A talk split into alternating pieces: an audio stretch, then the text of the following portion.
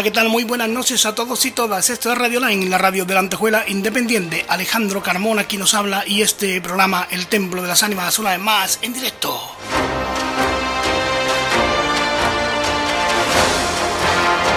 Puedes seguirnos a través de nuestra página de Radio Line en Facebook como El Templo de las Ánimas en YouTube a partir de mañana mismo en cualquiera de las plataformas de podcast que se te ocurra que exista, como el Templo de las Ánimas, ahí estaremos para que no te pierdas nada a cualquier hora y desde cualquier lugar del mundo. Recuerda que puedes suscribirte y activar la campanita para estar al día de todo nuestro contenido, como siempre, si quieres.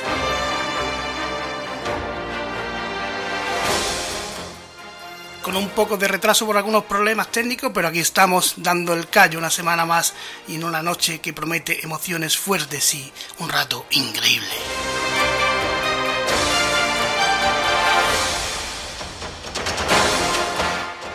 Volamos en busca de una tierra maravillosa, una de las tierras con más magia, misterio de toda la península. Sin duda Asturias, padre querida, es tierra de enigmas, de trasgos, de huestia, de cementerios extraños, de sudarios y un sinfín de reliquias y maravillas que vamos a descubrir esta noche con una invitada muy, pero que muy especial.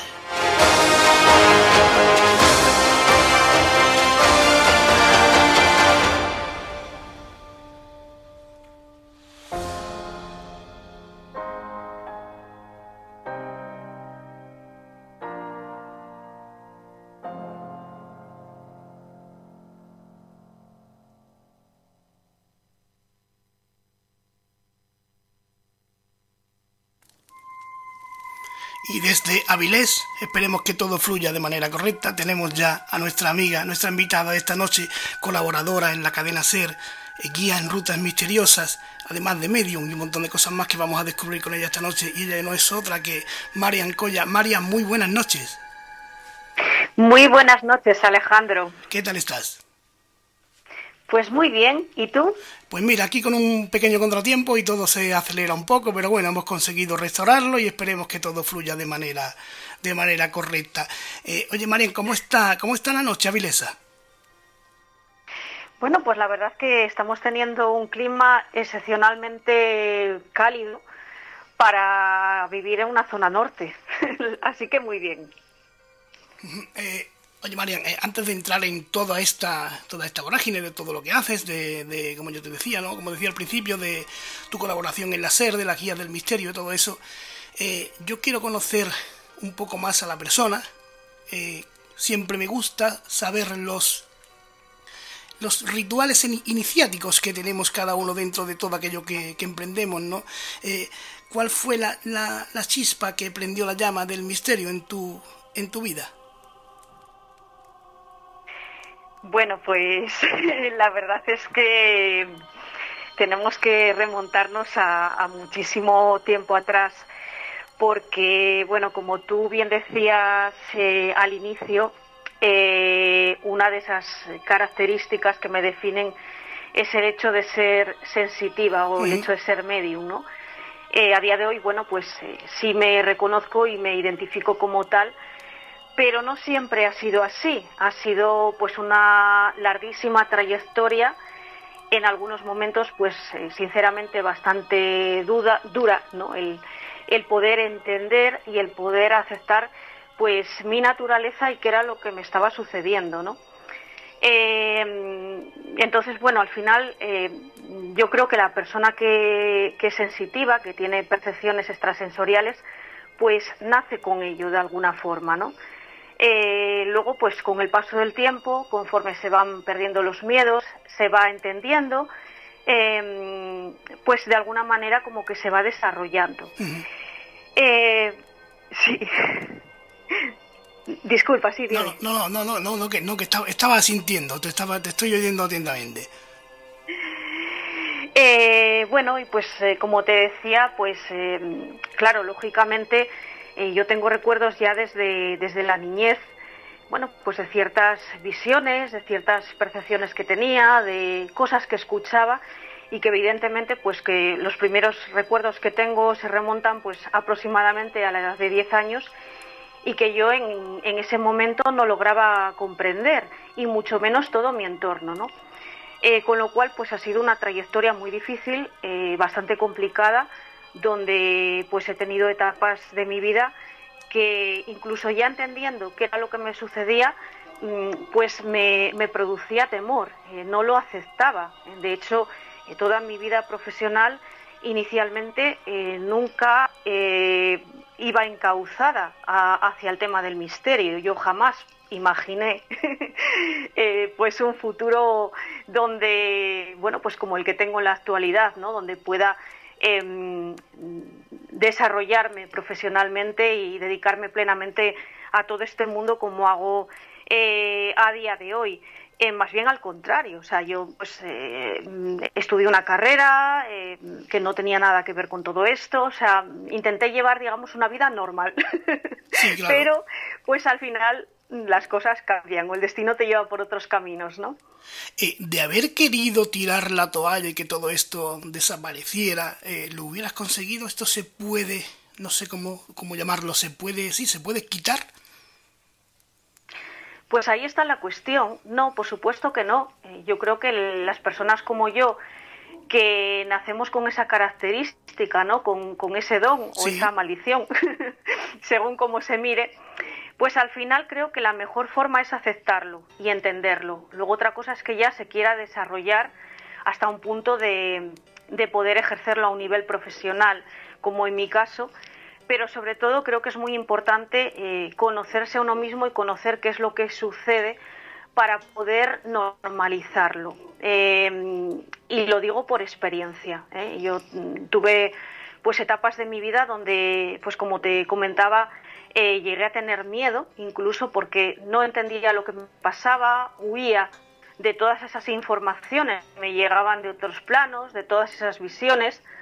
Por ponerte un ejemplo, eh, pues yo tengo a mis espaldas pues unas 20 o veintitantas mudanzas que hice de domicilios diferentes porque yo, claro, a cada casa a la cual me mudaba, pues yo terminaba viendo algo. Madre mía. O, sucedía algo. Madre mía. Y, mi nivel de no aceptación eh, hacia toda esa situación, pues eh, yo decía, no, no, es la casa, no soy yo. y me iba, me buscaba otra casa y así sucesivamente hasta que, bueno, pues ya con, la edad de 20 años, eh, pues azares del destino, o bueno, yo creo que yo personalmente no creo en la casualidad, eh, pues pude entrar en contacto eh, con, un grupo de personas, pues una asociación de parapsicología en, en Oviedo, que de alguna manera pues me hicieron entender qué es lo que me sucedía, me ayudaron bastante y yo pues digamos que ahí es donde se inició un poco la historia, ¿no? Empecé a, conocer todo esto, empecé a normalizarlo y de ahí eh, pues cada vez me fui introduciendo más en todo este mundo y de repente descubrí que realmente me gustaba, que era algo que me apasionaba. Y para mí fue una liberación total y absoluta, eh, porque yo reconozco sinceramente, ahora a día de hoy puedo decirlo, eh, que claro, mm, el que una cualidad así te acompañe te pone en, situaciones bastante difíciles, ¿no? Te da miedo lo que la gente pueda opinar de ti, eh, que te tilden pues eh, como, como, poco de loca, ¿no? Sí. Eh, llegas incluso a dudar de, ti misma. en cierto momento tú misma entiendo que te sientes una especie de bicho raro, ¿no? Que, que no afecta su propia realidad, por dura que sea, ¿no? Totalmente, Alejandro. Y además es que eh, condiciona todos los aspectos de tu vida. Sí, claro. Absolutamente todos. Eh, las amistades, eh, las parejas. no todo el mundo tiene la capacidad de, de, poder empatizar con tu situación o de poder entenderlo. Entonces, a mí me costó todo un proceso de, bueno, mm, dicho de una forma coloquial, de salir del armario y decir, bueno, pues esto es lo que me ocurre y, ya está. Y, igual que yo lo he aceptado, pues la gente que me rodea tendrá que aceptarlo también, ¿no? Pero eh, entiendo también que en cierta manera tus amistades han sido eh, este mundo mágico que te ocurre, ¿no? Porque para mí es un mundo mágico. Tú dirás, eh, esto de mágico no tiene nada, pero algún tipo de magia existe ahí, ¿no? ¿Esto te ha llevado a que tus amistades sean también personas por lo menos interesadas en lo mismo que tú? Bueno, mm, algunas sí, la mayoría sí, o por decirlo de alguna forma es donde yo me siento como más cómoda, ¿no? Estoy ahí en mi círculo de, de confort. Eh, pero afortunadamente yo creo que mm, a día de hoy existe bastante más tolerancia respecto a estos temas. Claro, si nos remontamos 20 años atrás, eh, para empezar, ni siquiera existía eh, el acceso tan, tan fácil a la información que tenemos hoy en día, ¿no? Entonces, claro, mm, era un tema tabú, em, era muy, muy, muy complicado el, poder hablar abiertamente de ciertas cosas. Yo creo que todavía estamos en un proceso en el cual es muy importante seguir abriendo nuestra mente, pero sí es verdad que hay una trayectoria en el tiempo eh, que yo he ido, bueno, pues analizando y, creo que pues hoy todos estos temas, tanto el misterio como lo paranormal, lo esotérico, etcétera, eh, cada día va suscitando más interés y sobre todo como que se va normalizando. Claro, es que eh, yo cuando, cuando hablo así con, personas como tú, ¿no? Eh, con esta sensitividad eh, o medium, ¿cómo, ¿cómo, te gusta que te llames? ¿Sensitiva o medium? Bueno, la verdad es que al final estamos hablando de lo mismo. Me defino quizás más como medium porque digamos que la principal característica que me ha acompañado durante toda mi vida, o al menos desde que tengo uso de razón, pues es esa capacidad de poder comunicarme con, seres espirituales, ¿no? Seres que están en otros planos. Claro, es que yo intento siempre, te decía cuando hablo con personas así como tú, que intento siempre eh, empatizar con ellas porque, eh, lógicamente, yo no sé lo que veis, si son espíritus, si son, si son espectros, si fantasmas, si son energías, no lo sé, pero eh, yo estoy convencido de que una persona no sale a la balestra a decir me pasa esto si no, si no es de verdad, ¿no? Si no es real. Eh, independientemente de lo que sea, para ti es real. Eh, pero para ti, ¿qué es? ¿Qué es lo que ves? ¿Son seres del más allá? ¿Es, tu, es la conexión de tu propio cerebro, que es el gran desconocido? ¿Qué, qué es para ti? Eh, Mira, te voy a ser totalmente sincera. Eh, cuando yo empecé a tener eh, visiones, percepciones, em, yo realmente no sabía qué es lo que veía, ¿no? Yo veía personas. Eh, también aquí hay que introducir un matiz, ¿no? no hay dos personas ni sensitivas o dos mediums que perciban de la forma, de la misma forma, ¿no? Cada persona tiene su forma de percibir. O sea, no hay dos mediums iguales. Eh, pero bueno, yo empecé, pues eso, viendo figuras de personas, eh, a veces no las veía, otras veces simplemente las, las escuchaba. Y cuando a mí me empezó a pasar esto, pues eh, bueno, es que yo llegué a pensar que estaba loca. De hecho, mis padres me llevaron a un psicólogo. Con eso ya te lo defino todo, ¿no? Lo que pasa que, claro, sí, al principio, bueno, pues lo típico, ¿no? Puedes pensar o tu entorno puede pensar que puede deberse a algún tipo de trastorno mental. Pero la cuestión es cuando eh, ves algo eh, que te facilita cierta información que tiene con algo que ocurrió o con algo que va a ocurrir. Claro, mm, eso ya suscita eh, la duda de mm, que lo que yo estoy viendo, la información que a mí me está llegando en ese momento, eh, vaya, es que esto pasó aquí en este lugar, ¿no? O va a suceder, porque pueden ser informaciones tanto de, pasado como de, como de futuro. Eh, ¿Cómo percibo? Bueno, pues eh, yo tengo la teoría, es mi teoría, ¿eh? Sí, claro. Que he llegado, digamos, a la conclusión a lo largo de muchos años de que los, los espíritus se manifiestan de la forma que ellos quieren. Es decir, eh, cuando un espíritu se aparece es porque realmente él quiere manifestarse, quiere ser visto, ¿no?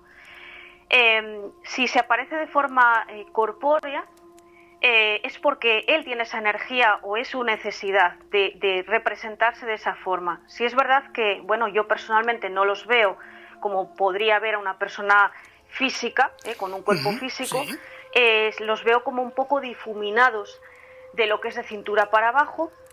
Eh, normalmente suelen parecer como más jóvenes de lo que eran en el momento eh, en el cual fallecieron y otras veces simplemente no los veo de forma corpórea, sino que veo una especie como de, energía, ¿eh? para, para, entendernos como si fuese una especie como de neblina, de fantasmogénesis que decimos en parapsicología. Pero yo creo que en realidad depende de ellos. Eh, eh, podéis ser vosotros, no sé, ¿no? Como, como canales de, transmisión para ellos, ¿no? Para que vosotros de alguna forma, de alguna manera divulguéis su palabra, que están ahí, ¿no? Por supuesto, y no solamente eso, eh, sino que ellos pueden identificarnos perfectamente. Ellos saben eh, en un grupo de personas quién es la persona sensitiva y van directamente a ti. Saben que tú eres una antena, lo cual mm, genera, eh, bueno, pues un problema, entre comillas, porque claro, esto no es algo que se pueda apagar, No es decir, doy al botón y ahora me desconecto y no veo nada no, es que, eh, bueno, pues esto eh, ocurre cuando, cuando uno está trabajando porque lógicamente pues está más centrado, digamos, en ese aspecto, pero también eh, yo puedo ir por la calle tranquilamente sin estar pensando ni mucho menos en nada relacionado con todo esto y a lo mejor ver a alguien de otro plano por la calle. Y eso sucede y hay que saber gestionarlo, que a veces, bueno, cuesta. Claro, porque te imagino, no sé, ¿no? Eh, eres una persona joven, eh, puedes salir una noche de fiesta, ¿no? Y, no sé, estar con amigos, tomando una cerveza o lo que sea, ¿no? Y encontrarte con algo así, ¿no? ¿Y cómo, cómo gestionas eso en ese momento? Pues ahora lo llevo bien y, a ver, desde hace unos años, eh, digamos que sí he aprendido como a callármelo. O sea, yo es algo que tengo asumido que es mi vida, es mi día a día. Eh, entonces, bueno, pues cuántas veces me ha pasado de a lo mejor lo que tú dices, ¿no? Estar comiendo en un restaurante y estar viendo allí, pues en la mesa de enfrente, pues un grupo de gente y a lo mejor están acompañados. Claro, es que eh, con un señor o con una señora. Yo los trato como si fueran personas, igual. Sí. Eh, pues yo simplemente no digo nada. O sea, ya em, lo que hago ya desde hace mucho tiempo pues es eh, no comentar eh, al, grupo de personas con el que yo esté, con independencia de que crean en todas estas cosas o no, normalmente me lo guardo para mí y no comento nada porque yo también me pongo en la situación de las otras personas, imagínate qué aburrimiento que yo estuviera todo el día diciendo, ay mira, pues ahora veo esto, ahora me están diciendo lo otro, ¿no? Entonces, digamos que es mi manera de desconectar dentro de lo que cabe. Eh, entiendo que también eh, más, de uno y más de dos intentarán ponerte a, prueba de, alguna forma, ¿no? Por si, si, si, intentando engañarte, ¿no? Por si, por si ves algo, por si, si los conoces o no los conoces, ¿no? Me, a lo largo de mi vida me han puesto a prueba muchísimas veces, incluso pues eh, en en mi trabajo, porque bueno, pues una de las partes que yo realizo precisamente es poner en contacto a personas con, bueno, pues con familiares que, ya no están y que de alguna manera, bueno, pues necesitan contactar con ellos para despedirse o lo que sea, ¿no? Se quedó algo pendiente, etcétera. Y claro, eh, pues alguna vez me ha pasado, pues lo típico, ¿no? De alguna persona mm, escéptica que ha venido, eh, que a veces pues tienen un poco como el concepto este de, lo que vemos en el cine, ¿no? y, claro, mm, en realidad pues tienen que confiar en, el medium, que es el, canal eh, que está realizando el trabajo en ese momento, porque obviamente ellos no, no ven esa presencia espiritual, no la escuchan como la estoy escuchando yo, pero claro, cuando se empieza a establecer ese contacto y ese ser de otro plano empieza a hablar y empieza a dar datos concretos, eh, nombres concretos, que obviamente es una información que yo no, no tengo por qué saber de ninguna manera. Eh, claro, pues ahí ya lógicamente ya no hay lugar a duda de que realmente pues ese ser está ahí, ¿no? Aunque no sea tangible. Eh, en una noche, no sé, en tu casa durmiendo, te, despiertan, te tocan, te dicen algo, te, llaman la atención de, alguna manera? Pues mira, esto me pasó eh, durante muchísimo tiempo hasta que yo ya empecé, digamos, a bueno, pues a, dedicarme de una forma muy intensa a todo esto. Y claro, vas aprendiendo trucos eh, para protegerte, para blindar determinados sitios, para poder blindar tu dormitorio, de, forma que efectivamente eso no suceda. porque ellos, eh, y esto, pues bueno, voy a lanzar un comentario que igual es un poco controvertido, pero tengo que decirlo, ellos están en todas partes. O sea, eh, los espíritus no solamente están en lugares donde ocurrieron determinados acontecimientos trágicos, lugares abandonados donde a veces vamos a hacer una investigación paranormal, sí. Mm, en cementerios, para nada. Los espíritus eh, hay diferentes categorías de entidades espirituales y, hay un tipo de categorías que yo los llamo, bueno, los llamo errantes para diferenciarlos y están por ahí, están por la calle, vagando.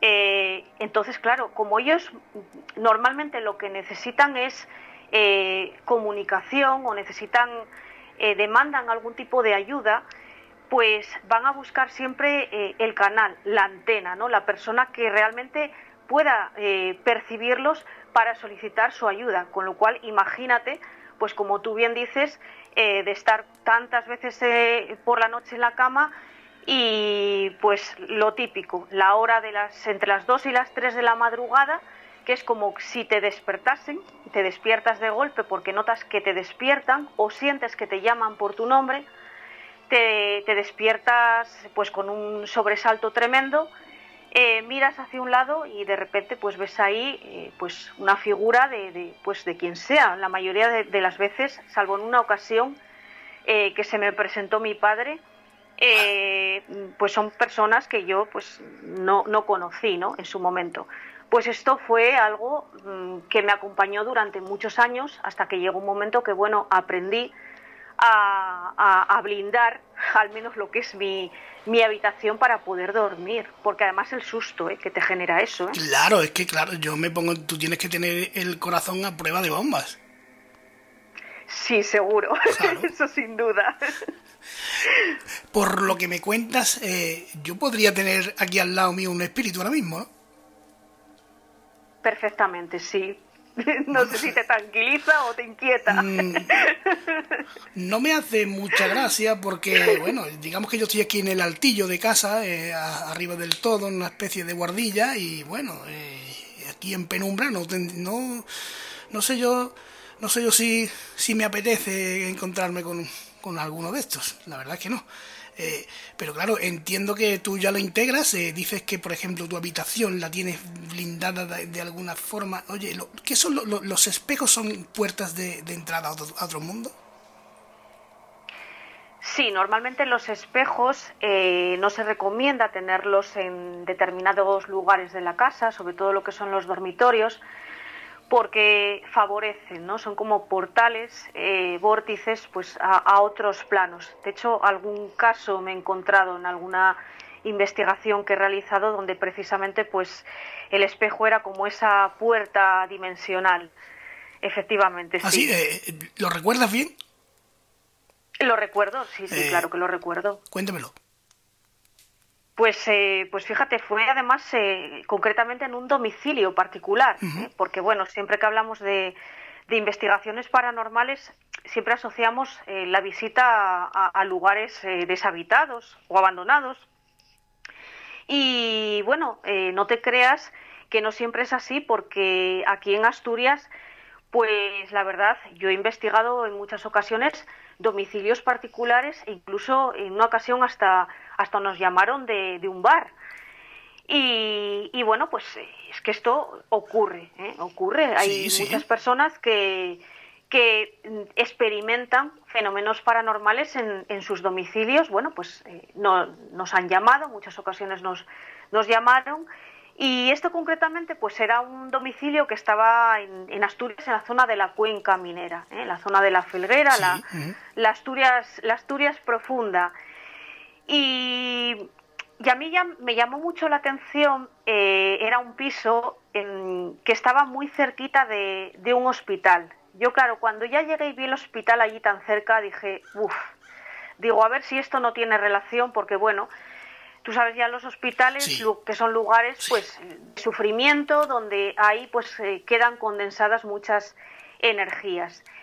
Y la verdad es que esta familia pues eh, bueno estaban pasándolo realmente mal porque como suele suceder con, con los fenómenos pues eh, todo empieza pues con ciertas situaciones que a veces se atribuyen a la casualidad, pero que luego suelen ir un poco increciendo, ¿no? Eh, entonces, pues esta familia pues pasó a lo, típico de, a lo mejor colocar un objeto en un sitio y luego a la mañana siguiente aparecía en el otro, pero luego todo ya fue a más, a más, a más. Eh, pues fenómenos que, como yo digo, son de manual, ¿no? Eh, por ejemplo, pues las alteraciones eléctricas son muy, muy habituales en estas situaciones, ¿no? Bombillas que se que se encendían y se apagaban solas o directamente se, se, fundían pero estallando. ¿eh? Madre mía, madre mía. Imagínate eh, olores, eh, olores desagradables, olores como, como a putrefacto. Y luego tenían un perro, y, es que esto fue, mm, es muy significativo, porque los animales, sobre todo los perros y los gatos, son, son especialmente sensitivos, perciben, ven energías. Sí y este animal estaba atemorizado. Este animal, además, cuando caía la noche, eh, es que mm, se ponía en una actitud de, defensa y mirando mm, a la nada en el pasillo, eh, que seguramente él estaba viendo algo y estaba atemorizado. Bueno, pues sí, hicimos una, una investigación muy exhaustiva, lo analizamos absolutamente todo y eh, en la habitación principal, en la habitación del matrimonio, pues efectivamente había un gran espejo. y, yo sí es verdad que recorriendo la casa mm, yo percibo mucho también eh, cuando, cuando toco, ¿no? Mm, impongo las manos y toco los objetos y es como que mm, me vienen imágenes. Eh, y yo recuerdo que, fue acercar la mano al, al espejo y, me dio como, como un, una especie como de mareo que casi en ese momento perdí eh, la sensibilidad en, en, las piernas, no tenía la sensación ni siquiera de estar apoyada en, en el suelo, ¿no? Una sensación de dónde estoy. Y, y, ahí fue donde yo me di cuenta que, que, eso era un portal. Y era un portal, eh, al final, pues, bueno, después de toda la investigación y de recopilar también todo el material que allí se grabó, eh, eh, pues se llegó a la conclusión de que todas, digamos, las, las almas eh, procedentes de, personas que fallecían en el hospital, de alguna manera, pues habían escogido este, yo creo que en general todo el edificio, un poco como, como foco, ¿no? De entrada y salida. Quizás más en este domicilio, pues, pues fíjate tú por qué. Porque uno de los integrantes de la familia era algo sensitivo. Él notaba, percibía, escuchaba ciertas cosas y yo creo que iban ahí pues a él directamente. Eh, entiendo que da, la casualidad de que con, cada persona así, con, con, algo tan especial como lo que tú tienes, ¿no? cuando hablo con ellos son personas que tienen un, un, gran sentido del humor, que se ríen mucho, a ti te pasa igual, ¿no? Eh, estas cosas, no sé, esto que te pasa de alguna forma te lo tienes que tomar así con humor para que no te afecte? Uf, sí, yo además mi humor es muy negro, ¿eh? me, me, corto un poquito cuando no tengo mucha confianza, pero sí tengo un humor un tanto especial. Eh, y, y, la verdad es que me lo tomo a risa, que incluso a veces parece, puede dar a entender que como que banalizo las cosas, ni mucho menos, eh, pero es que es como una forma que yo tengo de, gestionarlo, ¿no? Incluso algunas veces me ha pasado de, de, ir a grabar a un sitio, a, hacer, a realizar una investigación de campo y pasar algo muy fuerte, muy fuerte del resto de mis compañeros, por Dios, por Dios, gritando del susto y yo reírme. y piensan que, claro, quien no me conoce, visto desde afuera, puede pensar, madre mía, que se está riendo de nosotros, y no es que me entra la risa nerviosa. y es como la forma de, bueno, de quitarle importancia, ¿no? Claro, es que también eh, eh, el hecho de que tu abuela te llevase a pasear por cementerios curte, ¿no? Uf, ¿cómo sabes tú eso? ya veo que te has informado, pero muy bien. En, ¿eh? eh, bueno, en algún sitio lo has contado, ¿no? Para que yo lo sepa. Pues sí, eh, fíjate, mi abuela era sensitiva, ¿vale? Era una mm, mujer que, que, ella también pues eh, percibía, eh, percibía ciertas cosas. Yo no sé tampoco a qué nivel, porque, claro, la cuestión es que a ella le tocó vivir en una época pues muy complicada donde todo esto estaba muy estigmatizado. Em, entonces fue una mujer que en realidad eh, pues vivió muy atormentada porque es como que ella sabía que tenía mm, esa cualidad pero la tenía ahí muy interiorizada, no quería sacarla, ¿no? Eh, lo que pasa es que, claro, llegó un momento, hay una etapa de mi vida donde yo pues eh, paso muchas largas temporadas conviviendo con, con mis abuelos, mis abuelos eh, maternos, y entonces pues mi abuela empieza a observar, empieza a darse cuenta de que, de que yo también percibo cosas. Entonces ella como que indirectamente, sin, nunca me habló, digamos, de una forma directa sobre este tema, sino que lo hizo de una forma sutil, pero ella como que iba un poco guiándome, eh, intentando que yo de alguna manera entendiese lo que sucedía. Y sí, es que lo de los cementerios, eh, bueno, eh, la verdad es que a ella le encantaban estos lugares y desde muy pequeña pues recuerdo irnos al cementerio de Oviedo, que es muy grande, y de ir pues eh, a primera hora de la tarde y recuerdo que mm, ella pues iba dando un recorrido lápida por lápida y en algunas tumbas en concreto se paraba y decía, eh, Marian, a este vamos a rezarle el rosario porque lo necesita.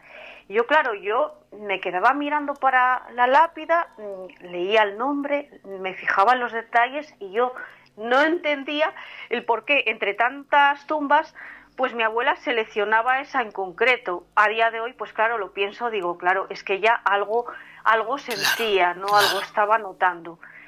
Y se nos hacía de noche. O sea, se nos hacía de noche en el cementerio, ¿eh? Madre mía. Eh, eh, bueno, eh, entiendo que para ti no suponía ningún miedo, ¿no? No, para nada. Para mí era una situación totalmente normal. Pero sí es verdad que, claro, yo afortunadamente, pues esto lo gestiono mucho, mucho mejor, porque en el caso de ella era una mujer que percibía todo lo negativo. Ella si, si salías de casa y te decía, ay, por favor, ten cuidado hoy, mejor no salgas hoy, mejor quédate en casa. ¿eh? A mí me lo dijo una vez y tuve un accidente con el coche. o sea, con eso ya lo digo todo. Eh, ella siempre percibía todo lo negativo y luego tenía muchos sueños, pero siempre como que veía todo lo malo que iba a suceder. Entonces, claro, evidentemente, pues eso tiene que ser muy duro. Claro. Eh, evidentemente Asturias es, una tierra donde, donde este tipo de folclore, de leyendas, no eh, han, han, pervivido siempre. ¿No sigue manteniendo ese, ese halo de misterio? ¿Se sigue cuidando esa, esa tradición? Asturias es una tierra misteriosa, mm, quizás influye un poco la climatología, la zona norte, eh, toda lo que son la leyenda, ¿no? Eh, la mitología asturiana también muy rica en diversos personajes. Em, pero yo, Alejandro, creo que mm, todavía tenemos que abrir mucho más nuestra mente respecto a todo lo que es el misterio. Y respecto al tema de, mantenerlo, de conservarlo, eh, mira, Asturias es un lugar muy rico Em, en, lugares misteriosos, lugares misteriosos y además con mucha historia, que constituyen pues eh, trocitos de la historia. Y yo desde luego creo que no se, no se está haciendo lo suficiente para conservar toda esa historia y todo ese patrimonio.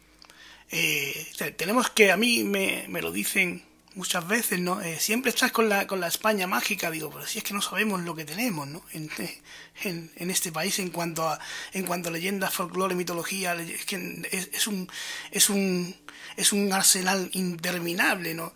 Eh, quizás tú, hablas de la, de la climatología, también el parentesco, la cercanía con, con Galicia, ¿no? Que, que prácticamente los mitos y las leyendas son prácticamente las mismas, ¿no? Tú has tenido la oportunidad, que lo sé, que, que, has investigado a la huestia, ¿no? ¿Qué es esto? De hecho, se oían campanas en un vídeo, ¿no? Uy, sí, pues eh, fíjate que, que, fue algo que hicimos a nivel experimental.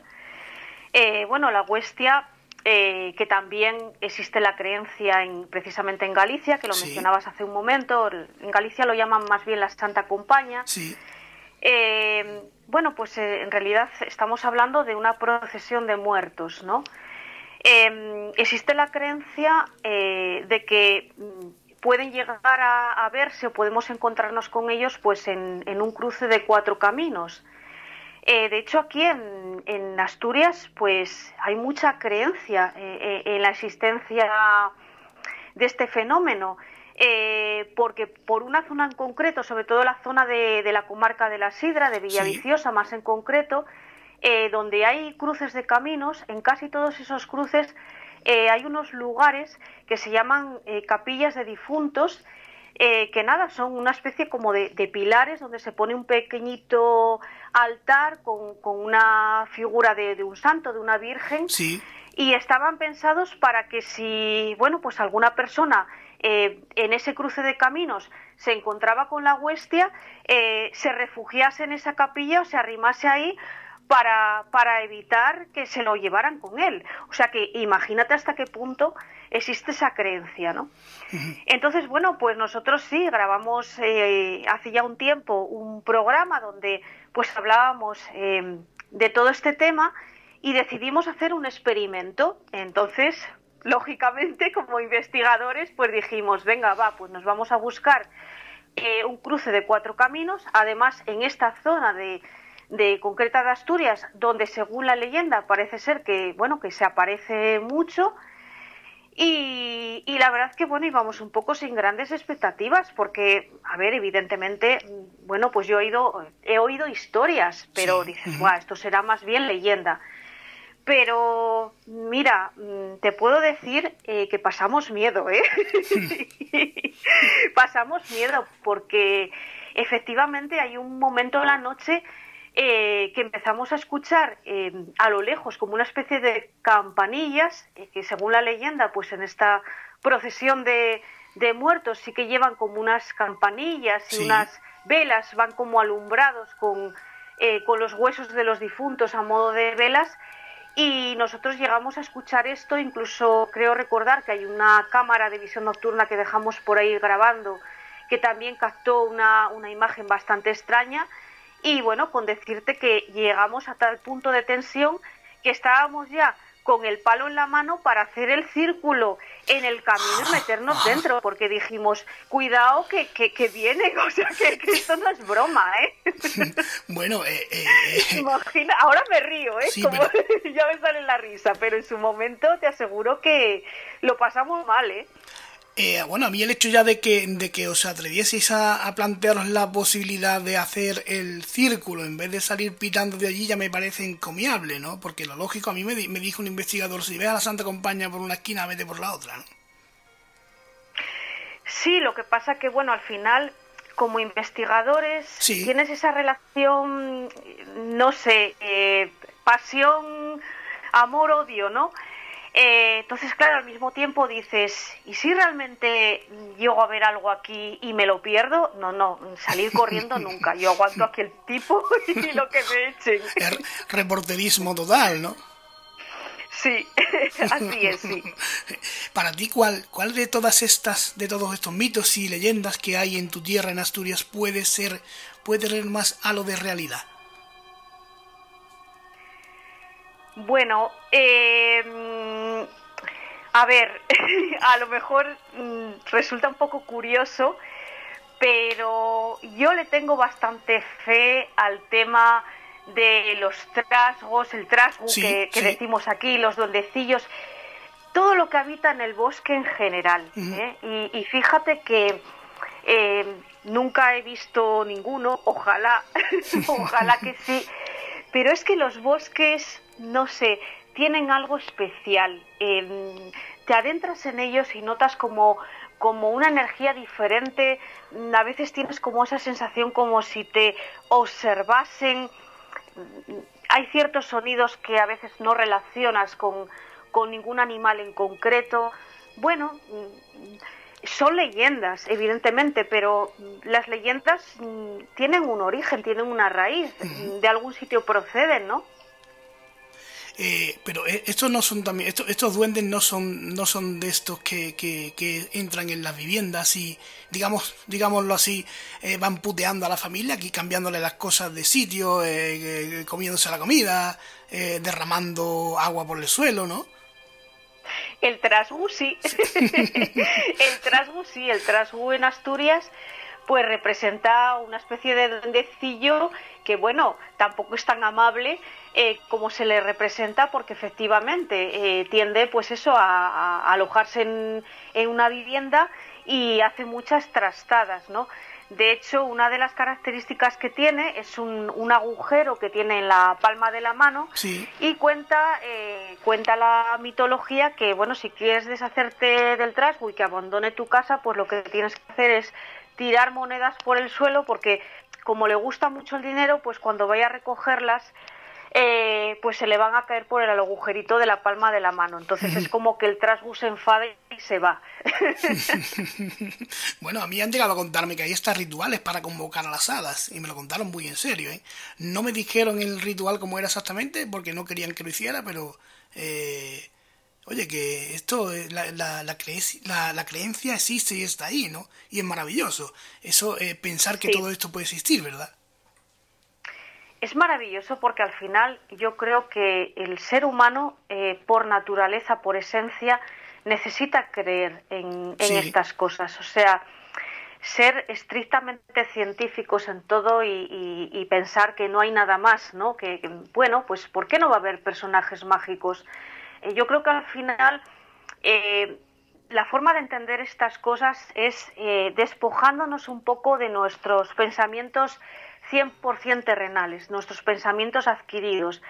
Yo creo que existen muchas dimensiones, muchos planos.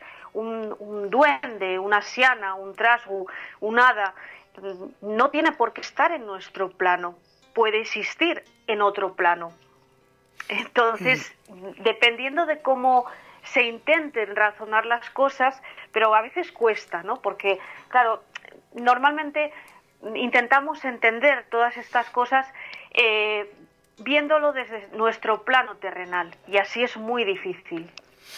Eh, ¿Y cuando, cuando, cuando, cuando has ido a investigar alguno, alguno de estos lugares? No sé, porque se me ocurre en la iglesia del diablo, ¿no? ¿Tú has llegado a pasar miedo real, miedo físico? Bueno, es que la iglesia del diablo eh, es un, uno de los lugares de Asturias eh, muy controvertido porque incluso pues en su momento eh, salió en diferentes medios de, comunicación y, claro, yo creo que guarda relación con ciertos acontecimientos violentos que, ocurrieron ahí. ¿eh? Bueno, estamos hablando de que ya de por sí llama la atención que es una iglesia, pero en realidad está desacralizada. A día de hoy pues eh, es, una pista de skate, ¿eh? está, está convertida en eso desde hace ya bastantes, bastantes años. Y ahí ocurrió hace, hace ya, bueno, pues no recuerdo exactamente, pero hace bastante, ¿eh? a lo mejor algo más de 15 años, pues ocurrió un, un incidente muy llamativo con un vigilante de seguridad, porque la iglesia está situada en un polígono industrial, se llama el polígono de, de Asipo. Entonces, pues en su momento la, iglesia pues eh, pertenecía al, polígono, ¿no? Este polígono, pues lógicamente tiene su vigilante de seguridad. Entonces, lo que parece ser que ocurrió una noche fue que mm, pues eh, dos de estos vigilantes estaban haciendo pues eh, la ruta nocturna como todas las noches y sí, parece ser que sintieron ruido en el interior de, de la iglesia bueno, pues decidieron entrar y allí ocurrió algo que además este, bueno, pues uno de, estos trabajadores, eh, bueno, salió en medios de comunicación, ¿no? Lo llegaron a entrevistar, donde, bueno, pues eh, presenciaron un fenómeno poltergeist en toda regla. ¿eh? De aquella la iglesia todavía no estaba convertida en pista de, de skate, mantenía pues lo que eran los bancos, las imágenes religiosas, todo, y parece ser que los, que los bancos levitaban ¿eh? se levantaron del suelo. parece ser que un crucifijo se invirtió. O sea, una serie de fenómenos, bueno, que imagínate cómo sería para que un vigilante de seguridad, que estamos hablando, que es una persona, se supone curtida, ¿no? curtida en trabajar en la noche. pues imagínate que se desmayó.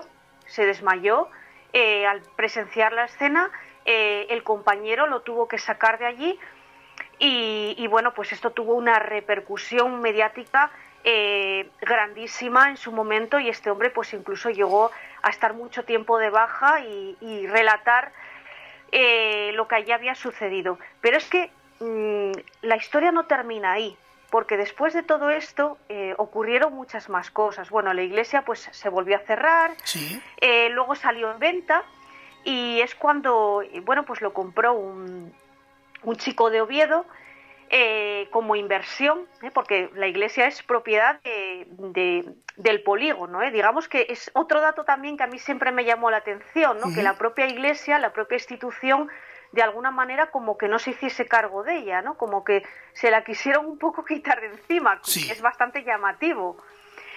Eh, bueno, pues este chico es un empresario, la compra, es cuando la, la convierten en, en, una pista de, skate, eh, la decoran toda por, un, por parte de un, artista urbano, bueno, queda pues muy bonita, muy llamativa, pero al final pues parece ser que este negocio pues bueno, no, no tuvo mucho filón, fracasó, eh, pero lo curioso es que eh, años después, este, este chico, el que había comprado la iglesia, este empresario, eh, que estamos hablando de un chico joven, de unos treinta y poco años, pues fallece.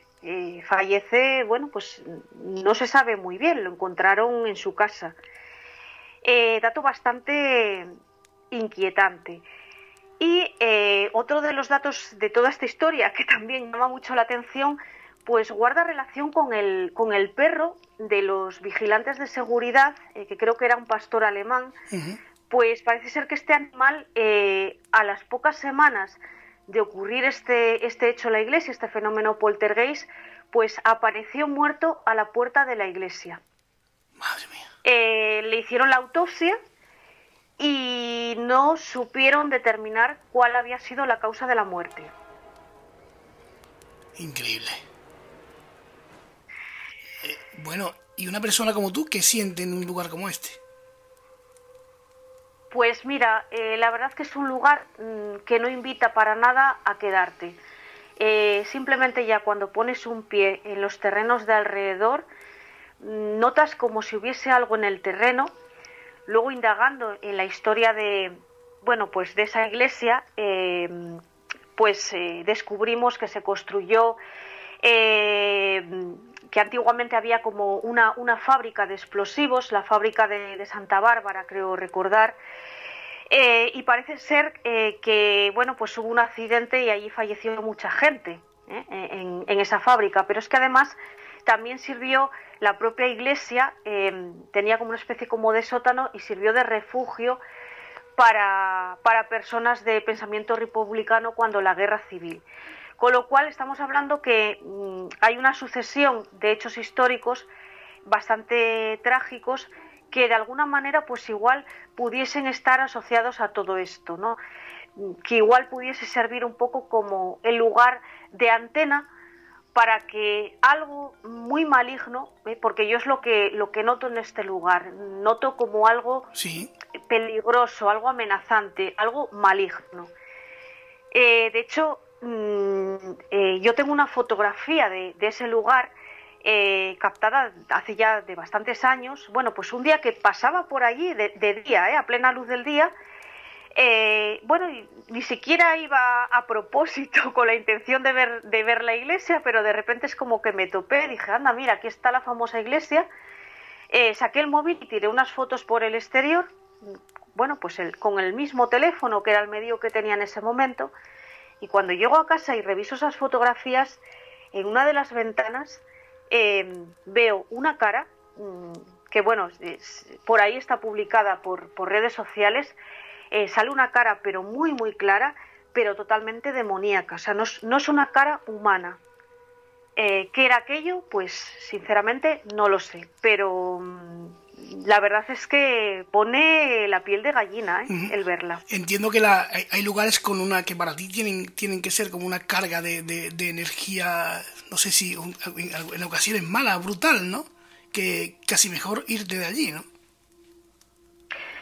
Por supuesto, y, y además es que mm, se nota muchísimo porque ese tipo de energías te descomponen, ¿eh? te descomponen y, se llega a notar a nivel, a nivel físico, ¿no? Eh, a mí me ha pasado de determinados lugares de entrar y, notar vómitos, notar mucha revoltura en el estómago, dolor de cabeza, mareos, de repente quedarme afónica.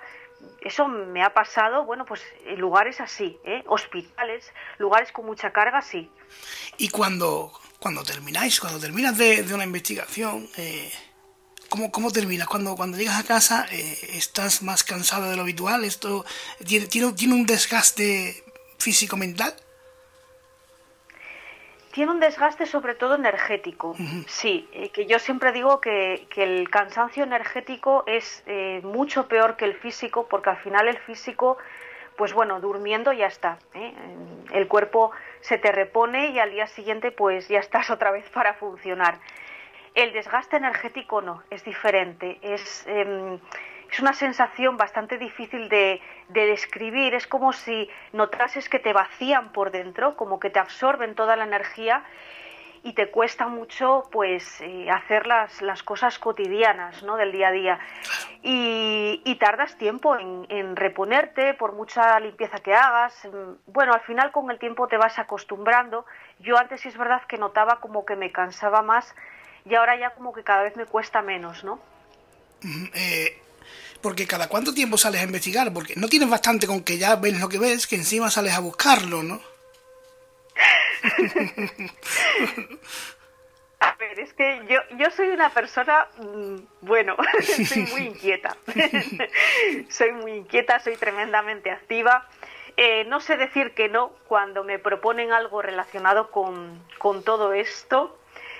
Eh, entonces, bueno, ahora sí es verdad que, con el tema de, la radio, de las rutas, eh, llevo un tiempo bastante inactiva en cuanto a lo que es investigación de campo, quizás más, más inactiva de lo que yo quisiera. Em, pero, pero sí, eh, al final pues yo saco tiempo para, para todo, porque en realidad em, yo el tema de, de, irme a un sitio abandonado, de realizar una investigación paranormal, para mí no es un trabajo. Eh, desde luego, mm, para mí eh, es algo que me apasiona. O sea, no hay ninguna oferta mejor que me puedan hacer para un fin de semana eh, que irme a un sitio abandonado. O sea, no hay mejor opción, al menos para mí, ¿no? Es, esa relación amor-odio con el misterio, pero que al final te engancha muchísimo, es un enganche total. Y no solamente me pasa a mí, ¿eh? yo hay mucha gente que, que ha venido conmigo, incluso a modo de, invitados, eh, y que han venido pues partiendo de una actitud totalmente escéptica y que se han enganchado también porque vives emociones fuertes muchas veces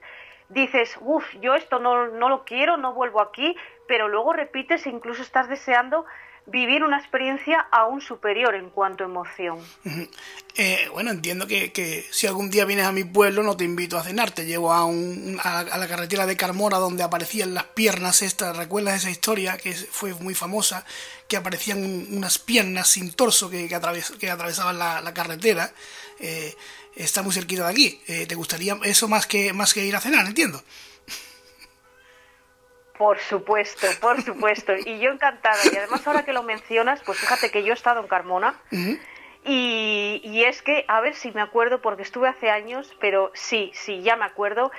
Eh, y estábamos precisamente buscando un monasterio que se llamaba eh, el Huerto de los Frailes, ¿puede ser? ¿Te suena? El Huerto de los Frailes me suena, pero no de Carmona. Eh, o la zona de Carmona. Y luego en Carmona también he estado, lo que pasa que hace años, y no recuerdo exactamente el nombre, pero estuvimos entrevistando eh, a unos señores que tenían un bar eh, que era el típico, típico del pueblo de, Carmona. Mm, que, que, nos enseñaron todo el bar y, que tenía muchísima historia ese lugar y, y bueno también una zona cargadita. Sí, bueno, ¿eh? además muy cerquita, de, muy, muy cerquita de, aquí, de mi pueblo, y Carmona tiene un, tiene un patrimonio histórico bastante considerable. Eh, ¿Cómo son estas rutas del misterio que, nos cuentas ahí si vamos a, a visitar Avilés?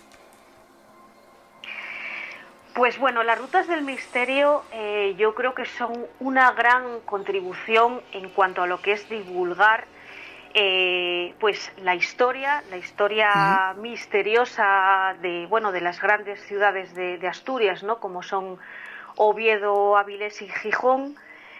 Em, y yo creo que es muy necesario, eh, que hoy en día eh, la gente necesita, necesita, necesita misterio, porque es increíble cómo cuando, cómo ves eh, la expresión de la cara de, la gente que te acompaña cuando haces la ruta, que la mayoría de las veces son gente de allí, son gente de o bien del mismo Avilés o, o de pueblos de alrededor, y se te quedan estupefactos porque dicen, ay madre, es que yo paso por aquí todos los días, pero es que yo aquí no sabía que pasaba esto, yo aquí no sabía que había un fantasma. o sea, es muy curioso, ¿no? Eh, entonces yo me lo paso genial, la verdad. Eh, eh, pero la, gente va buscando quizás el efecto miedo, ¿no? La, más la psicofonía que la historia, ¿no? ¿Te parece? Sí, por supuesto. A ver, eh, en las rutas eh, se habla de la historia del sitio, porque, a ver, evidentemente no se puede explicar eh, la fenomenología de un lugar sin hacer una breve introducción de la historia, ¿no? en realidad siempre va todo de la mano. si hay un fenómeno paranormal, pues suele ocurrir porque ahí mm, pues hay cierta historia o ocurrieron determinados hechos pero mm, no se aborda desde un punto de vista eh, estrictamente histórico, no, más bien se entremezcla todo y sobre todo pues nos enfocamos en la parte que efectivamente como tú bien dices pues más le interesa a la gente que es la parte del misterio y también se acompaña pues de material de material parafónico eh, de fotografías, eh, bueno, pues eh, de difícil explicación, vamos a decirlo así, dentro de la ruta. O sea, no es, digamos, una ruta donde simplemente nos limitamos a explicar, bueno, pues aquí ocurrió tal cosa, sino que todo eso lleva un soporte audiovisual, con lo cual, imagínate, son dos horas de ruta y yo eh, pues nunca he logrado terminar la ruta en dos horas. Siempre me entiendo a las dos horas y media fijo, pero no por mí, ¿eh? sino por la gente, porque la gente eh, la ves entregada, te preguntan, se interesan y al final siempre nos alargamos muchísimo más. En algunas, me llama la atención, en alguna de estas rutas os ha acompañado algún ser que no debería estar ahí. ¿Y te has tenido que callar? Mm. sí, me, ha pasado incluso, incluso, eh, recuerdo una de, en una ocasión eh, que estábamos concretamente, pues eh, bueno, en un, lugar que es súper conocido en Avilés, precisamente por un fantasma con nombre propio que se llama Walter, que es en el, en el actual Conservatorio de, Música de Avilés. Y recuerdo que, allí eh, había una señora eh, que, bueno, ella en ningún momento tampoco dijo que era sensitiva ni nada, pero hubo un momento que se me acercó y, me dijo, em, yo percibo aquí muchísimo sufrimiento y yo creo que Walter eh, está dentro y, ahí dentro hay mucho sufrimiento y está sufriendo y está como como que necesita salir, necesita ir a la luz. Y resulta que esta mujer, pues ella era sensitiva, no, ni se dedicaba a nivel profesional ni nada, pero luego me fue explicando cómo ella, pues, pues sí, era algo que la acompañaba también. Eh, háblame también de que no quiero dejar pasar esta oportunidad, ¿no? Cómo es trabajar eh, o colaborar en la radio para, para hablarnos de, de, de misterios comarcales, ¿no? Bueno, pues la radio, una aventura más, algo que me, que me propusieron, eh, me pareció súper interesante y por supuesto, y yo todo lo que sea contribuir a, a la divulgación del misterio, pues, pues encantada. Y, la verdad que es un programa que, bueno, lleva, lleva poquito tiempo, pero está teniendo muchísima, muchísima aceptación porque pues todos los lunes lo que, lo que hablamos es de un sitio diferente, eh, no solamente de Avilés, sino de toda la comarca, todos los alrededores, a veces incluso también pues se, emite vía radio eh, pues algún contenido parafónico. Entonces, bueno, yo creo que es mm, ameno, es interesante. Es muy diferente la radio a la televisión. Yo sí es verdad que estaba más acostumbrada a todo lo televisivo, pero también tengo que decir que, la radio me, ha enganchado. ¿eh?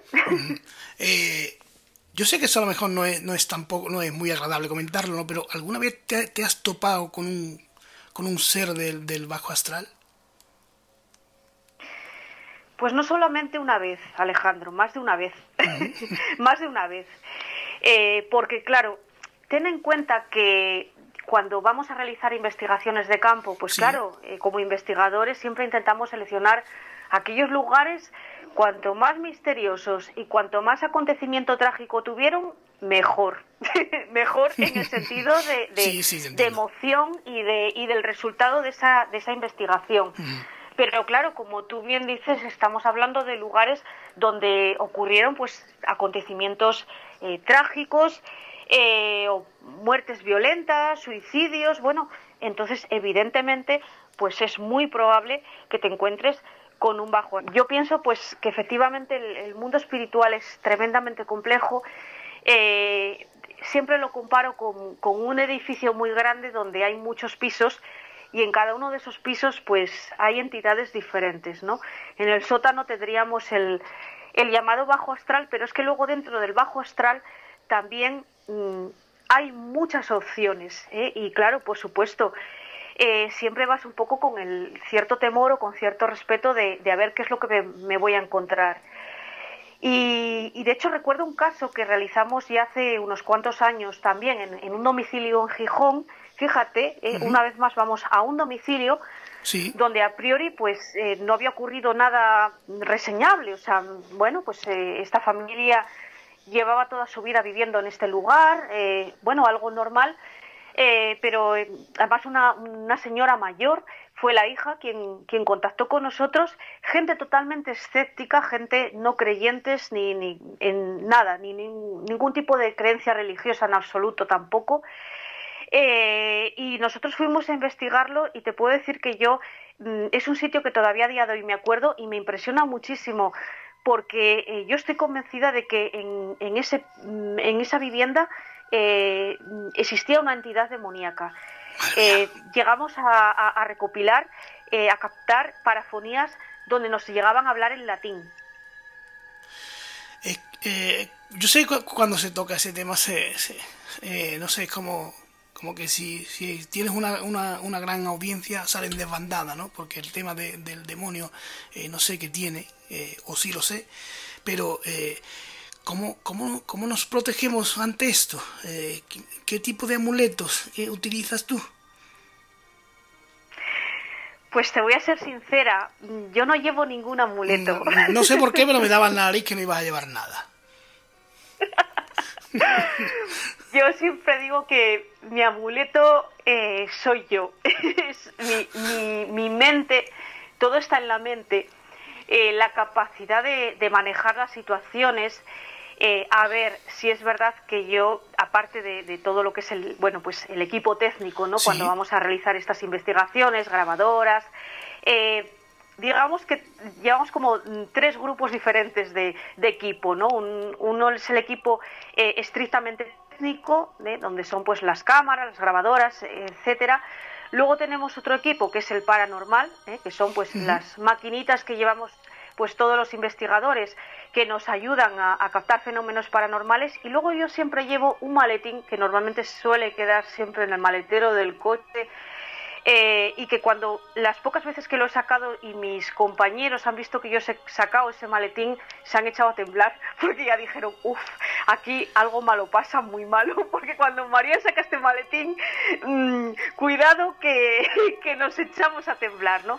Que es como un maletín de emergencia donde ¿Sí? es verdad que llevo pues eh, una serie de protecciones, eh, de líquidos, que están enfocadas pues para un caso de emergencia que nos topemos pues con un bajo astral, más bien con una entidad demoníaca, pues poder protegernos, pero más bien mm, yo diría que proteger a la gente que me acompaña, que yo creo que siempre son como más vulnerables ellos que yo, ¿eh?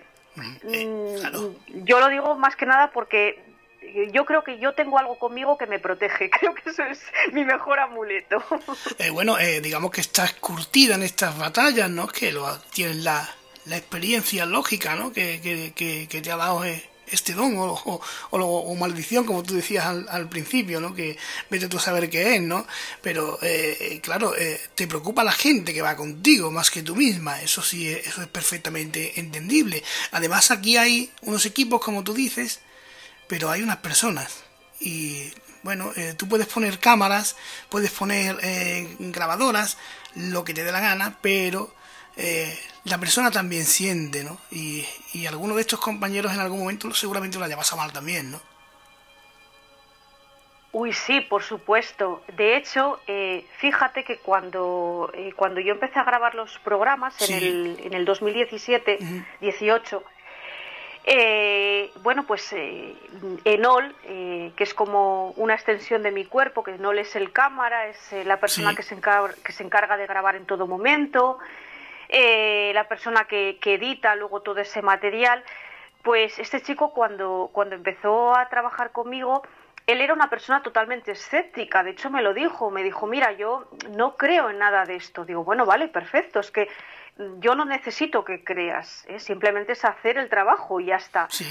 Bueno, pues eh, hay una evolución de, de, Nol, claro, casi cinco años trabajando conmigo y, y a día de hoy, pues claro, Enol ha vivido tantas experiencias y claro, es que las ha vivido en sus propias carnes, o sea, ya no es que nadie te lo cuente, ¿eh? es la persona que, que, va, que está detrás de las cámaras, es la persona que normalmente siempre me acompaña a mí, entonces claro, el hecho de siempre ir tan pegado a mí, pues también hace que de rebote todo lo que a mí me sucede, todo lo que yo capto, pues él termina muchas veces sintiendo. Y, y es tremenda la, te pongo como ejemplo la evolución de Nol, porque él pasó, pues eso, de, no creer en nada a, ya en los últimos años llegaba a notar, llegaba a sentir, llegaba a percibir, incluso en alguna ocasión llegaron a agredirlo, eh, precisamente a él.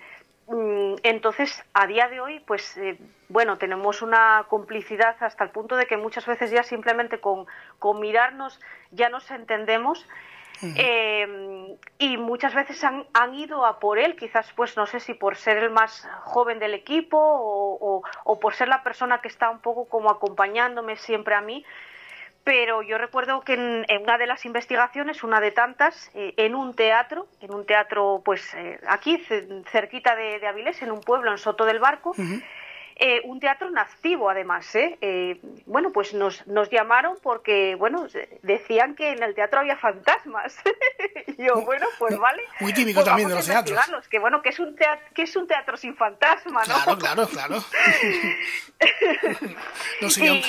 y, bueno, la verdad es que fuimos y tampoco íbamos con grandes expectativas y todo lo que allí pasó pues entre, entre todos mm, los acontecimientos, uno de ellos fue que Aenol lo llegaron a arañar en el antebrazo. ¿eh? Y eso pues está captado y registrado con las cámaras. De hecho, durante toda la noche eh, la entidad que, que, que, habitaba en ese teatro, que además llegamos a la conclusión que era una mujer, porque se manifestó de una forma muy fehaciente, pues es como que la tenía tomada con él. Eh, porque se suelen, se, se, se, van a por el más, a por el más escéptico quizá. Mm, no lo sé, no necesariamente. Mm, a ver, eh, yo creo que van a por el, la persona más débil o que ellos piensan que puede ser más débil. ¿eh? De hecho, normalmente, cuando realizamos las investigaciones, mm, hacia mí van en el sentido de comunicación. Si quieren comunicarse, que por otro lado es lo lógico, porque yo soy como la antena, ¿no?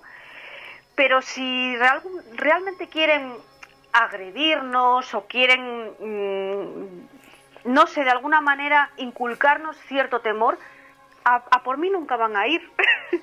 siempre van la persona eh, a por alguien del equipo. mentalmente más débil, que más le puede afectar, ¿no?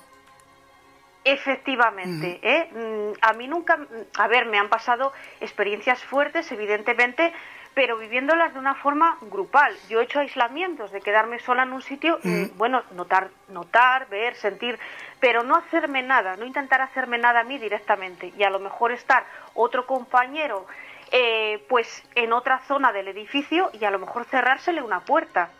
Y a mí eso no me lo han hecho.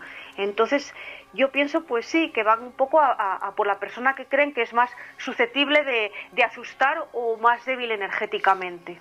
Claro, es que cuando, cuando tú hablas de, bueno, oír voces, ¿no? O cerrar una puerta, vale, pero cuando ya te, te, tiran del brazo, o te arañan, o te, agarran los pies, ¿no? Eh, eso ya estamos hablando de, otro nivel, ¿no? Eso ya eh, acojona más, ¿no? Por supuesto, eh, a ver, cuando una entidad eh, puede de alguna manera em, infringirte algún daño físico, ahí estamos hablando, eh, bueno, yo no me gusta tampoco poner etiquetas, pero para que nos entendamos, creo que nos encontramos ante una entidad demoníaca, sin duda. Em, no todos los bajos astrales tienen que ser en sí demoníacos, no todos tienen esa fuerza o esa potestad para, para poder eh, agredirte. Yo sí es verdad que alguna vez he sentido que me tiraban del pelo, eh, he notado que me, que me tocaban. Eh, una vez también, una ocasión, noté que me daban una bofetada en la cara. sí, también. Mm, pero normalmente suelen ir más a por mis compañeros. Madre mía.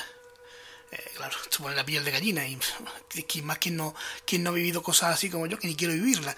Pero eh, ahí, ¿qué, ¿qué, me dicen de, de, esta, de esto que se habla, ¿no? de que hay distintas épocas del año para que ellos estén más activos? Esto de, del mes de noviembre, ¿no? de, la, de la noche de ánimas y todo esto, ¿esto es real o esto es más folclore que otra cosa? Bueno, se asocia bastante a, la tradición folclórica. Eh, en teoría, se cree que esa época del año es como que mm, esa delgada línea ¿no? que, divide nuestro plano del plano eh, de, los difuntos, pues es como más fina, entonces sería como más fácil mm, esa comunicación. Yo creo que es una, una, una tradición en realidad, ¿no? Eh, no lo sé, yo como, como de alguna manera estoy eh, con la antena conectada siempre, pues no sé si a lo mejor pues puede haber determinadas épocas donde es más eh, factible o no, o simplemente pues pienso más que puede ser pues una creencia popular. Lo que está claro es que, bueno, pues desde, desde que el ser humano existe, siempre ha existido la creencia de que tras la muerte física hay algo más, ¿no? No todo se acaba ahí. ¿Y las, y las, y las velas, Marianas? ¿Las, velas sirven para, para, dar luz a estos seres y que, y que puedan encontrar el camino? Como hay estas viejas tradiciones, ¿no? De poner velas en las ventanas para que, para que sus seres queridos puedan volver a, a no sé, a, a, descansar en paz, ¿no? Hacia el cementerio, ¿no?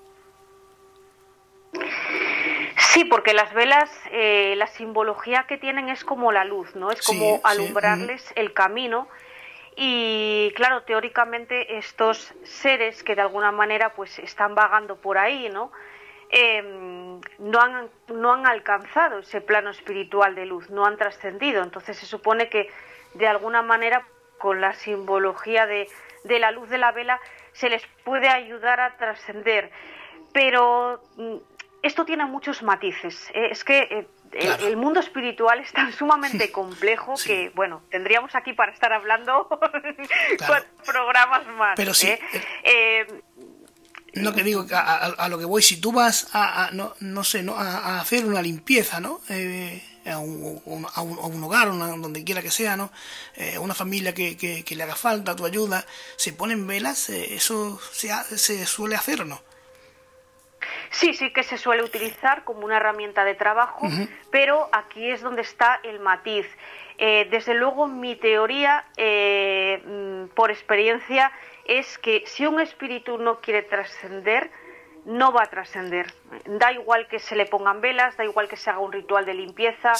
Em, con los espíritus eh, siempre hay que negociar. Yo siempre digo porque una lucha, ¿cuántas veces he escuchado yo? No, es que yo quiero echar un espíritu de mi casa. Y yo, uy, uy, uy, mal empezamos. O sea, esto no funciona así. A un espíritu no se le echa, porque un espíritu que está anclado a un lugar determinado es por un motivo. Entonces lo primero es averiguar cuál es el motivo de ese nexo, ¿no? Sí. Y luego siempre hay que, sí, intentar ayudarlo para que trascienda la luz, pero siempre hay que tener en cuenta que va a trascender si él quiere. Si él no quiere, mm, va a ser muy complicado.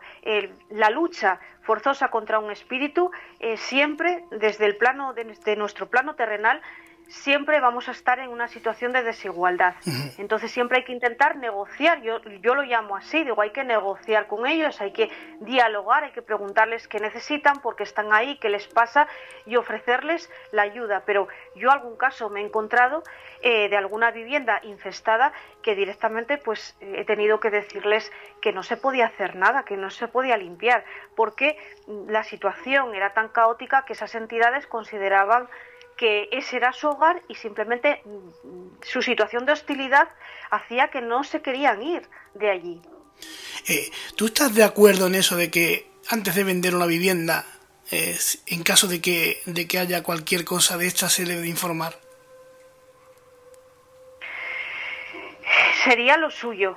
Eh, por supuesto, pero claro, el problema es que las viviendas que tienen una alta infestación paranormal, eh, normalmente suele ser hasta muy difícil venderlas. Es como que, porque conozco casos, ¿eh? ¿eh? Conozco casos de gente que ha dicho, pues la pongo en venta y no han logrado venderla. Es como si de alguna manera esa vivienda tuviese un, estigma, una maldición y fuese imposible deshacerse de ella. Pero es que además Mm, esto tampoco a veces es la solución, porque es donde aquí está otro de los grandes matices. Cuando un espíritu está anclado a una vivienda, eh, hay que averiguar por qué está anclado a la vivienda, porque a lo mejor el motivo de que esté ahí no es la vivienda, sino la familia. Claro. Y va a seguir anclado a la familia vaya donde vaya. Exactamente, ¿eh? porque hay espíritus que están en un, lugar en concreto, bueno, pues porque ahí ocurrió un acontecimiento determinado en esa vivienda o incluso a veces en el terreno. ¿eh? El terreno también puede ser uno de los motivos que propicien eh, este tipo de fenómenos, pero a veces esos espíritus no están allí por la vivienda, están por la familia, porque tienen una conexión o hay un motivo que hacen que estén apegados, están parasitando a esa familia. Entonces yo algún caso he conocido de, gente que han venido y que eh, se, mudaron, se cambiaron de domicilio y al poco tiempo pues eh, todo comenzaba otra vez eh, a suceder en la nueva vivienda. Madre mía. Eh, Marian, yo sé que estamos abusando ya, pero yo quiero, yo quiero que me, que, que me aclares dentro de lo que tú puedas. Para ti, ¿qué es la Ouija? Para mí la Ouija eh, es una herramienta de contacto eh, con otros planos muy peligrosa. Muy peligrosa porque, claro, ¿qué pasa? Que la Ouija Normalmente, pues eh, cuando se realiza, se tiene la percepción de que se está contactando con, determinadas entidades y la Ouija solamente te pone en contacto con el plano bajo astral, que por otro lado eh, es el que nosotros tenemos más cerquita eh, de donde estamos situados, es el más próximo al, plano terrenal. ¿Qué pasa? Que las entidades del bajo astral lo que quieren, lo que necesitan es precisamente mm, contaminar, eh, contaminar nuestro plano, venirse a nuestro plano, eh, parasitar si pueden alguna, alguna persona física, porque ellos evidentemente no tienen cuerpo, necesitan cuerpo físico. Entonces, en el momento que se hace una ouija, se está haciendo una apertura a todo eso, eh, se está estableciendo una conexión y la mayoría de la gente, pues desconocedora de todo esto, hay gente que la maneja perfectamente, a mí personalmente no me gusta, eh, bueno, pues mm, creen en muchas ocasiones, eh, yo lo he escuchado muchas veces que me ha dicho, no, no, si es que mira, yo estaba hablando con mi abuelo, porque es que me estaba dando datos en concreto. Y en realidad eso no es así porque, porque aquí entra en juego lo que, lo que te explicaba mm, anteriormente de que eh, el plano espiritual mm, tenemos que razonarlo de otra manera diferente, ¿no? Y hay que pensar que, las entidades de otros planos tienen información, manejan informaciones, saben muchísimo de nosotros. Entonces pueden jugar a confundirte y decir que es tu abuelo, incluso darte datos concretos y tú realmente no desconoces que estás hablando con una entidad del bajo astral. he hecho Ouija, ¿eh? también esto tengo que decirlo, que por supuesto, o sea, para poder hablar de algo tienes que experimentar con ello. eh, pero claro, aquí también la, sugestión de la mente puede jugar una mala pasada también, ¿no? También casos, ¿no? De, gente que, ha terminado quitándose la vida, incluso. Claro, es que em, ahí está el tema, ¿no? Eh, intentar dilucidar qué casos realmente pueden ser de, una persona que se haya sugestionado, ¿no? que, se haya metido un poco como en ese en ese bucle del miedo a casos reales donde a lo mejor pues algún tipo de, entidad del, bajo astral se haya pegado y, le haya provocado pues esa esa tendencia suicida. En España hay muchísimos casos de, gente que ha llegado a quitarse la vida. Eh, coincidirás conmigo entonces que, es igual de terrible, no tanto si es un espíritu como si es su gestión. ¿no? Eh, la Ouija es terrible. Mm, desde luego para mí sí, yo no la recomiendo en absoluto. Yo sé que es algo con lo que pues muchísima gente, sobre todo en, pues en etapas de, juventud, de adolescencia, pues en algún momento se ha llegado a tontear con ella, ¿no? Aunque simplemente sea por la curiosidad de decir, ay, a ver si esto es verdad que, funciona y, esto se mueve, etcétera. Eh, pero mm, hay que tener cuidado. A ver, el, mundo espiritual es como todo. Mm, no es peligroso, pero si lo sabes manejar. Y desde luego yo creo que la Ouija no es el mejor canal para contactar con el otro plano. Mm, siempre te va a conectar con lo mismo. Eh, hace cuestión de 3-4 semanas hablaba yo aquí con, con Mari Huete, que también es sensitiva, y me decía que que ella no tenía, ella no tenía nada que demostrar, ni, ni pretendía que nadie la creyese. ¿Tú piensas igual? Totalmente. Eh, la verdad es que a estas alturas, eh, pues, eh, pues no. Incluso mm, te puedo decir, te confieso que he llegado al punto de que mm, no me importa nada mm, en absoluto de las opiniones, ¿no? Eh, soy plenamente consciente de que pues hay personas que te escuchan y dirán, pues mira esta chiflada, ¿no? Lo que, lo que está contando aquí. Eh, y es algo que no me afecta, algo que me ha costado también un, proceso de evolución, porque en su momento sí era un tema que, que me preocupaba muchísimo.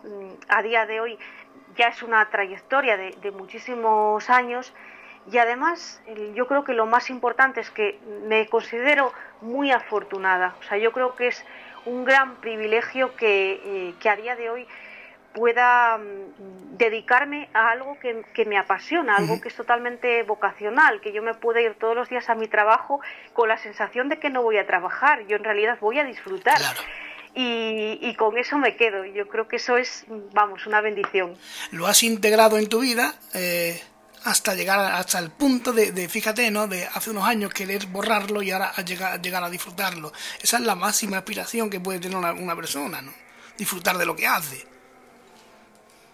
Sin duda, sin duda, y me siento muy agradecida por ello. Eh, yo creo que efectivamente hay acontecimientos que están marcados por destino, no todos, pero seguramente algunos sí, porque ha sido todo un poco recopilando toda esa trayectoria eh, casi pudiéramos decir una carambola, ¿no?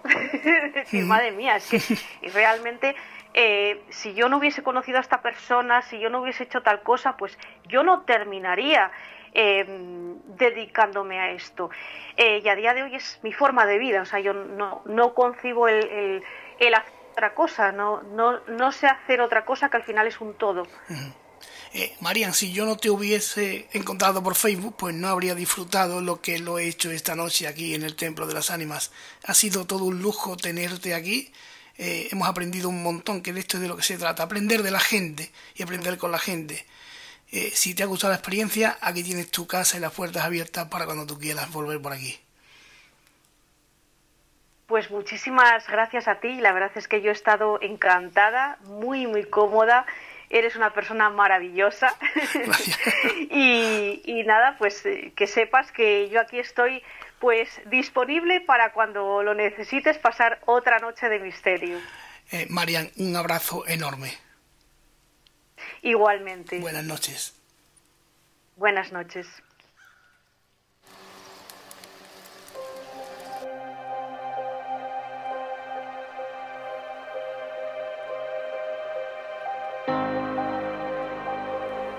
Bueno, amigos y amigas, hasta aquí una noche más el Templo de las Ánimas.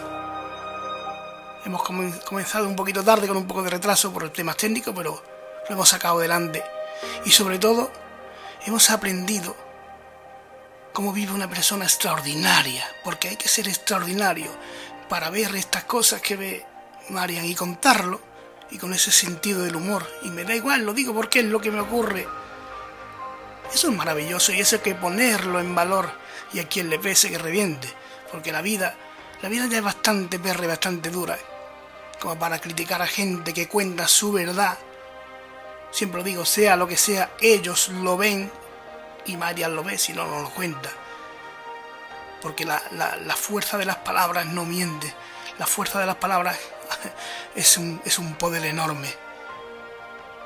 Aprender de la experiencia, aprender de, da igual, fantasma que un demonio, que, un, que una santa compañía, que una iglesia, que lo que sea.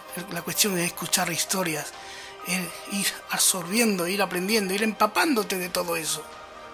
Integrarlo en nuestra vida para, para ser mejores, para saber más, para adquirir conocimiento y conocer a personas tan maravillosas como Marian, que es un lujo y es una garantía de que cada, cada cosa que cuenta la cuenta con una pasión enorme y es maravilloso escucharla. Y este rato, este rato no me lo quita nadie. Espero que vosotros también lo hayáis disfrutado tanto como yo. Y un abrazo enorme, nos vemos pronto y hasta la próxima. ¡Fuerza!